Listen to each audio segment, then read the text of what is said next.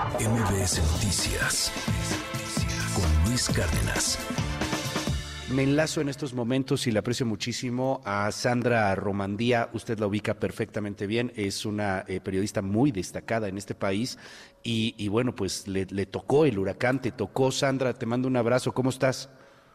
Hola, muy buenos días. Eh, sí, me tocó el huracán. Eh, yo iba a la convención minera también y bueno, pues, pues tremendo todo el todo lo que se vivió en el momento del paso del huracán, pero también al ver toda la devastación, pero sobre todo también al constatar después eh, pues el desamparo en el que está la población, al menos hasta anoche.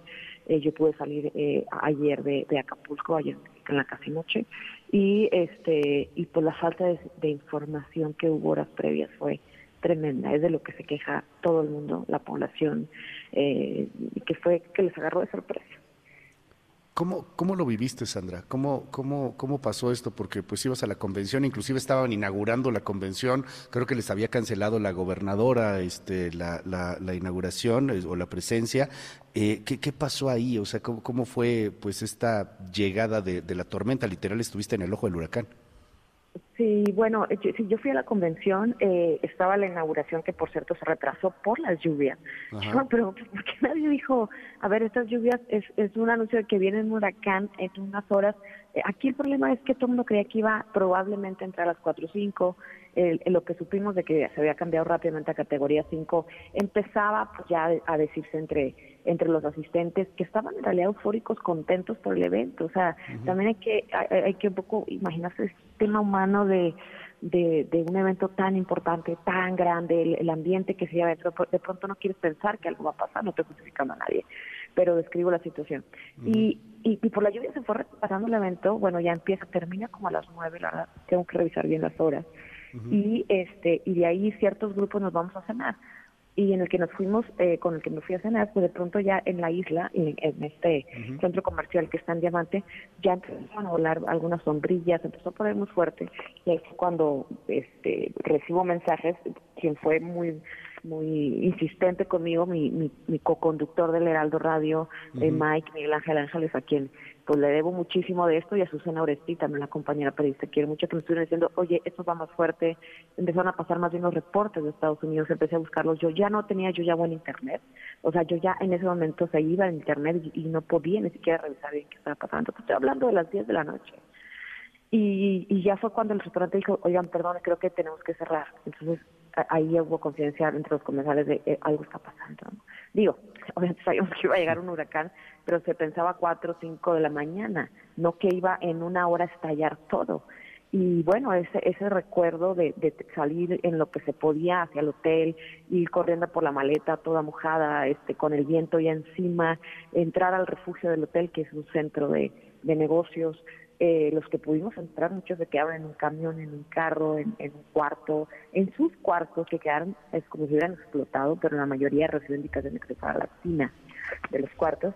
Y bueno, el estruendo dentro de refugio era tremendo, sentías que, que, tenías el huracán abajo, arriba, a los lados, era dentro del cuerpo, se tapaban los oídos, se destapaban, eran golpes, golpes, golpes, como que si alguien quisiera, quisiera, estuviera queriendo derrumbar el, salón de eventos donde estábamos, se quebraron los cristales, las puertas se nos querían abrir, por si se abrían era, podría ser fatal, porque estábamos muchos adentro, bueno, no tantos, pero porque no alcanzamos a entrar tantos de inicio, tapando entre todas las puertas, rompiendo sábanas para amarrar las puertas, eh, rompiendo madera que había dentro, una, un, un mueble, para poner la madera, no, o sea, era una desesperación tremenda por contener la furia del huracán. Y obviamente lo más terrible fue al poder salir de ahí como a las 4 de la mañana con mucha lluvia, pero ya que había pasado el huracán eh, y ver la devastación de un hotel que no lo reconocías, pues obviamente no había nada de luz, ni internet, ni nada, no sabías dónde estaba, de todo lo que todo estaba volteado, este, las, las paredes desgarradas, las cortinas rotas, un colchón en medio de, de, ¿sabes?, de, del pasillo, una silla aquí, todo volteado, todo lleno de lodo, eh, en fin, fue fue muy fuerte y lo más dramático fue ir a la zona de la población. Eso, eso la gente desamparada que no, no ha llegado la autoridad al menos hasta ayer a darles una botella de agua porque agua ya casi no hay en ninguna parte Oye, dime, eh, esta zona de la población, eh, de pronto me imagino el impacto de salir y ver una escena apocalíptica, eh, todo, todo destrozado. Si, si, no se reconocía el hotel, cuando sales creo que no se reconocía Acapulco, no se reconocían las calles y, la gente, Sandra, el, el tamaño de, tragedia. ¿Qué nos puedes decir ahí, lo, que se sentía en, la población, lo que se sentía en la calle? Fue, devastador, o sea, eh, eh, a nosotros nos recomendaron quédense en el hotel, en el refugio, al amanecer, ¿no? Eh, hasta que haya condiciones de ver qué vamos a saber, hacer, no había internet, no había comunicación, no había nada, pues obviamente tú el hotel y decías, pues todo debe estar muy mal, pero el hotel al final estaba frente al mar, yo tenía la esperanza de que no estuviera tan devastada la ciudad. Pero no me importó y junto con una compañera periodista este, nos fuimos caminando entre agua sucia, de verdad literal cocodrilos porque se, desbordó la laguna. Entonces este, había alerta a los pobladores que, que no pasara mucha gente porque había cocodrilos. pasamos por el agua hasta la cintura para poder salir ya a la ciudad, al área de lo que podíamos ver que era diamante, pero en esta zona que son los barrios que están detrás del boulevard de, Acapulco Diamante. Y bueno, lo primero que, que vi ya cuando después de recorrer durante una hora para poder salir al mundo fue de una impresión que nunca olvidaré. O sea, ver el McDonald's totalmente tirado, el Walmart, eh, los cristales totalmente botados, la, la, la fachada de los lugares estaban, no deberían de estar ni abajo, sino a, ¿qué te gusta? 500 metros allá al fondo se veían eh, nada correspondía con, con, nada, eh, les digo, un letrero de un oxo podía estar dos cuadras después haya volado, un espectacular encima de dos carros, ¿no? Y, y, este, y esa sensación de soledad, porque no había una sola autoridad. Y aquí es donde yo reflexiono y digo, a ver, si al menos un día, sí, sí evolucionó muy rápido, pero si un día antes, a las 8 de la noche, se sabía que era el peor huracán que iba a golpear la historia. ¿Por qué no en ese momento salieron guardas nacionales, demás, de Ciudad de México, hubieran estado a las 2 de la mañana, hubieran estado a las 3 de la mañana, llegaron 30 horas después, todo el día siguiente y todo el recorrido que pude hacer, bajo el sol, entre el agua, este, con gente desesperada sin comunicación. No había policías, no había guardias nacionales. Hasta en la tarde se empezó a ver alguno.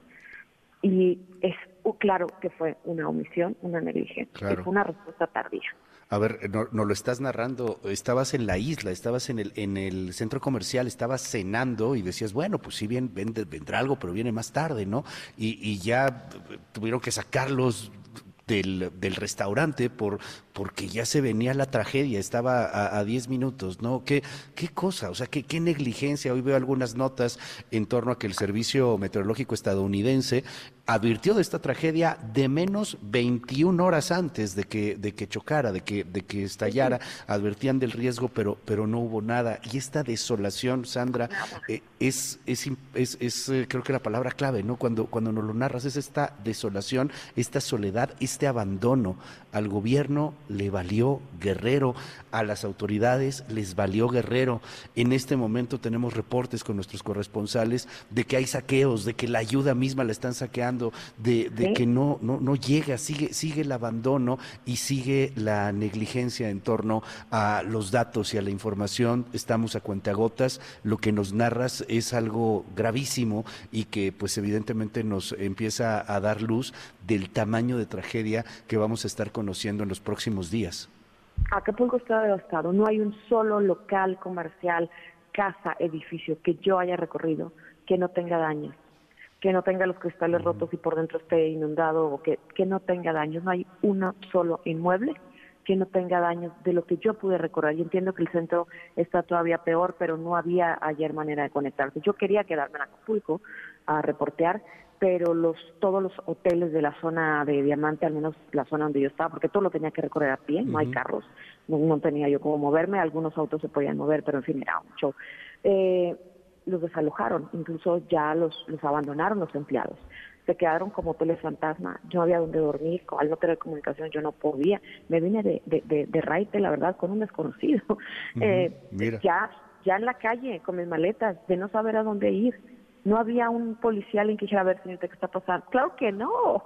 No, era una desolación, una devastación completa. Yo dije, me voy con esta persona desconocida y me arriesgo porque si no voy a dormir en la calle en una ciudad sin luz, sin ley y sin y sin y sin estado. O sea, esa es la sensación con la que yo dejé Acapulco hace unas horas. Sandra, gracias por compartir este testimonio aquí en MBS. Te mando un abrazo con toda la admiración eh, y, bueno, pues estamos, estamos al habla. Me imagino que vas a escribir sobre este tema y, y, que vas a seguir hablando sobre este tema. Te seguimos siempre, Sandra. Gracias, muchísimas gracias y saludos a tu auditorio. Gracias por el espacio. Buen día. MBS Noticias con Luis Cárdenas.